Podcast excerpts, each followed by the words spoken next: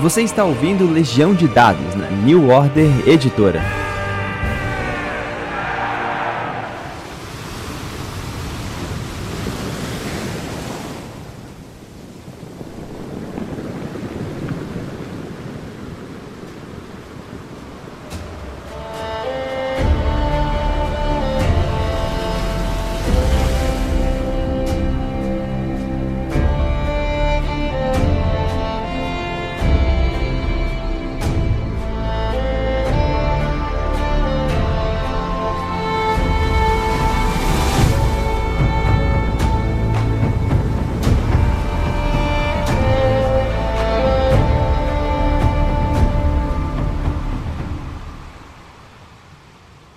Homens mortos não contam histórias. E eu estou bebendo aqui com vocês porque o que eu perdi foi o olho direito e uma das pernas. Viva Harry Monolho!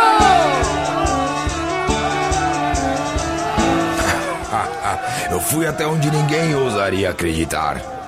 Mas voltei para contar. Um brinde a outra história de Harry Monolho! Mentiroso! Harry mentiroso! Quem? Quem me chamou de mentiroso? Apareça, covarde de bosta, e lute comigo. Foi o papagaio, Harry. Jamais! Meu pequeno Malaquias jamais faria uma coisa dessas. Continuando. Como queria não sonhar uma noite sequer com a merda que aconteceu e não acordar mijado e cagado de medo. Aposto nessa porra dessa mesa velha aqui, todos os meus dentes de ouro e todos os tesouros e todas as pilhagens, que sou o único que voltou até Avalon para contar tudo diretamente à rainha. Mentira! Mentira! Quem falou isso? Aparece aí na frente, ô bosta de baleia, que eu enfio minha perna de pau bem no meio do seu calma, cu. Calma, Harry, calma, foi o papagaio. Nunca! O Malaquias é a criatura mais doce desses sete mares. Eu tinha a idade de um fedelho quando esfregava os convés do grande navio. O ogro putão.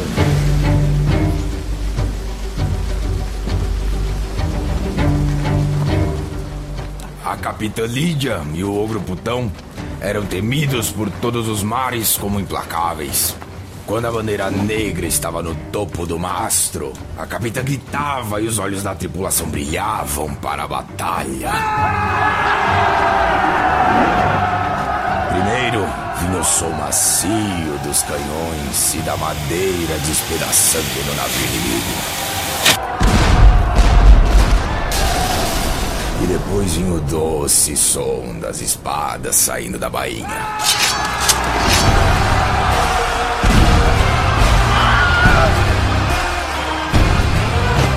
A feroz capitã do ogro gritava: Ataquem seus capachos de cu! Ataquem e morram como pessoas livres.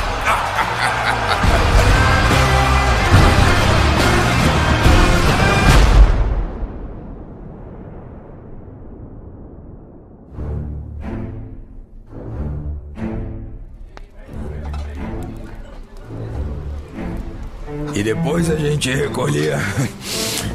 E a gente recolhia.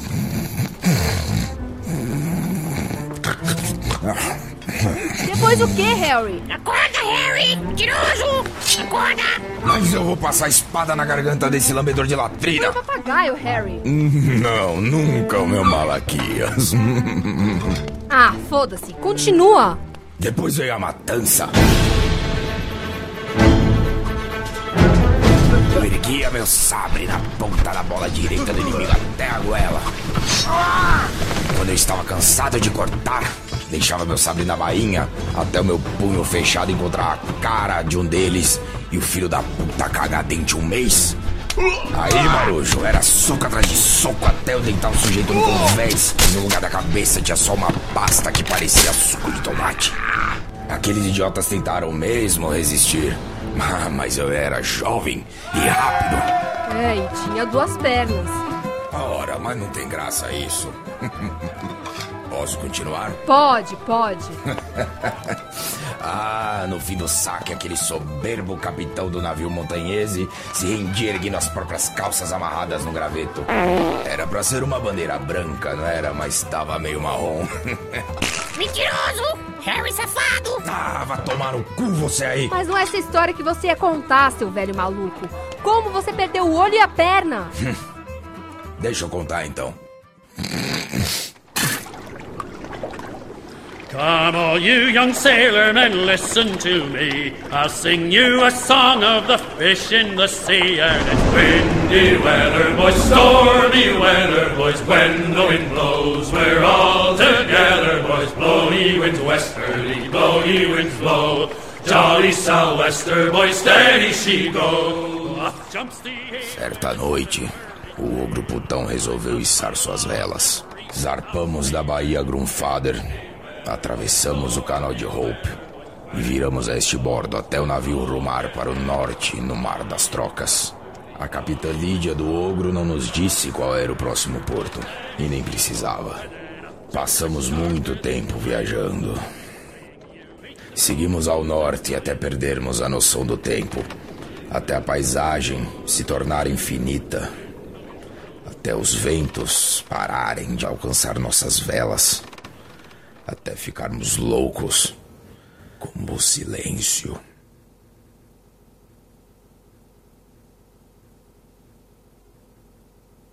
Já sei, foi um dos loucos filhos da puta que arrancou seu olho com uma colher. Não, não.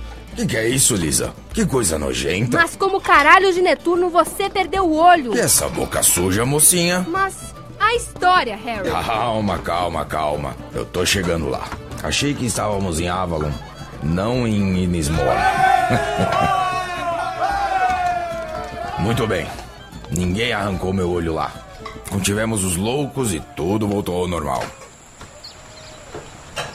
Depois de alguns dias, avistamos terra. Era uma ilha pequena, rodeada por rochas e árvores altas. A capitã disse que havíamos chegado ao destino. A descida foi organizada, mas a capitã Lídia pediu para que saíssemos em poucos. Fomos então eu, Canalha, Rolha, Troncoso, Calhorda, Barril, Sal Grosso e Eduardo. Capitã Lídia, não estou mais vendo o navio, eu disse. Não faça perguntas, Harry. Avancemos. Foi o que ela me respondeu. Eu podia jurar que aportamos durante o dia, mas ao entrar na mata fechada vislumbrei estrelas no céu em meio às folhas. Escureceu e acendemos tochas. Caminhamos mais alguns instantes e a ilha parecia muito maior agora. A mata fechada sussurrava ao nosso redor. Coloquei na cabeça que eram só pássaros, mas eu jurei ter ouvido algumas vozes também. Finalmente chegamos em uma clareira. No meio dela havia uma formação rochosa, majestosa. As ruínas de um grande local Cirne. Cirne é a civilização que ocupou Terra antes dos humanos. Já havia visto ruínas em Vodate e em Usura antes. Ruínas já saqueadas e vazias, mas essa parecia intocada. Passamos por estátuas do que pareciam humanos, que apontavam armas em nossa direção, ameaçando os intrusos. Vai me dizer que as estátuas criaram vida e foram matar vocês. claro que não. Que ridículo. Isso seria óbvio demais. Lá só havia estrutura de pedra e um grande portal. Trouxemos alguma pólvora que ficou seca ainda e a usamos para explodir as portas do Templo Cirne.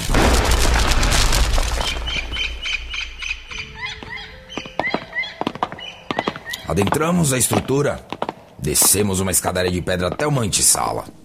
Estávamos no subsolo e não havia janelas no lugar. Mas a luz das tochas não era a única que iluminava o ambiente. Era uma sala sem cantos, com coisas que pareciam cadeiras voltadas a um ponto oposto da entrada. A luz saía de um altar de pedra. Acima dele, um imenso crânio reptiliano. Ele não tirava os olhos vazios do que estava sob a pedra. Um pequeno globo de vidro cintilante alternava a cor de seu brilho, do vermelho para o azul, depois para o verde depois para todas aquelas cores que eu não sei o nome. Mas no centro, o dourado brilhava, nos deixando pasmos e vidrados, observando aquilo como burros na água. E assim que Eduardo apoiou o globo de vidro, uma sombra escura saiu do crânio, engolfando o marujo, desgrudando a pele de seus ossos, deixando apenas uma poça de sangue no lugar.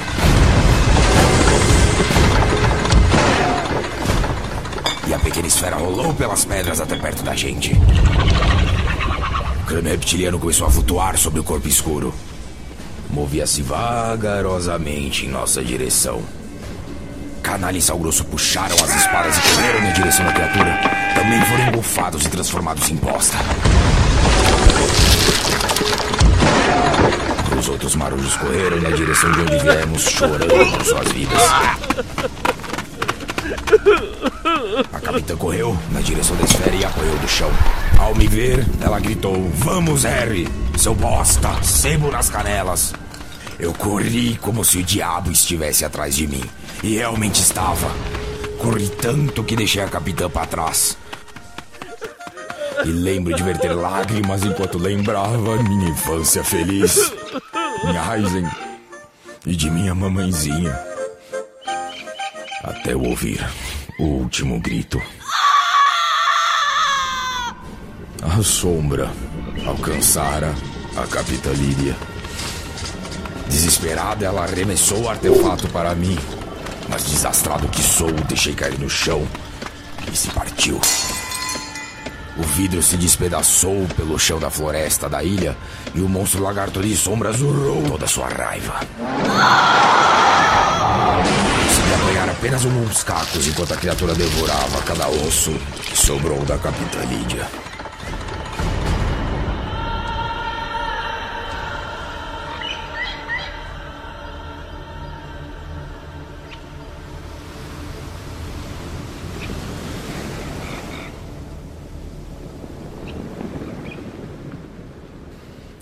A nado para o ogro putão.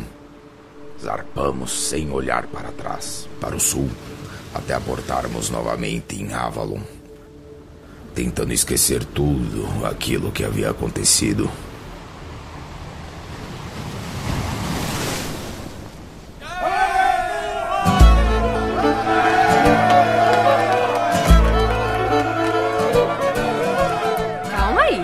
E foi assim que eu consegui este pingente que tá no pescoço do Malaquias, não é, Malaquias? Seu safadinho. Ah, gente de merda! Mas e sua perna, o seu olho? Como você perdeu? Ah, você queria saber então a história de como eu perdi o olho e a perna? Claro! Ah, mas essa eu conto depois. Chega de histórias por hoje. Daqui a pouco vamos arpar direto para Aizen. Mas, mas.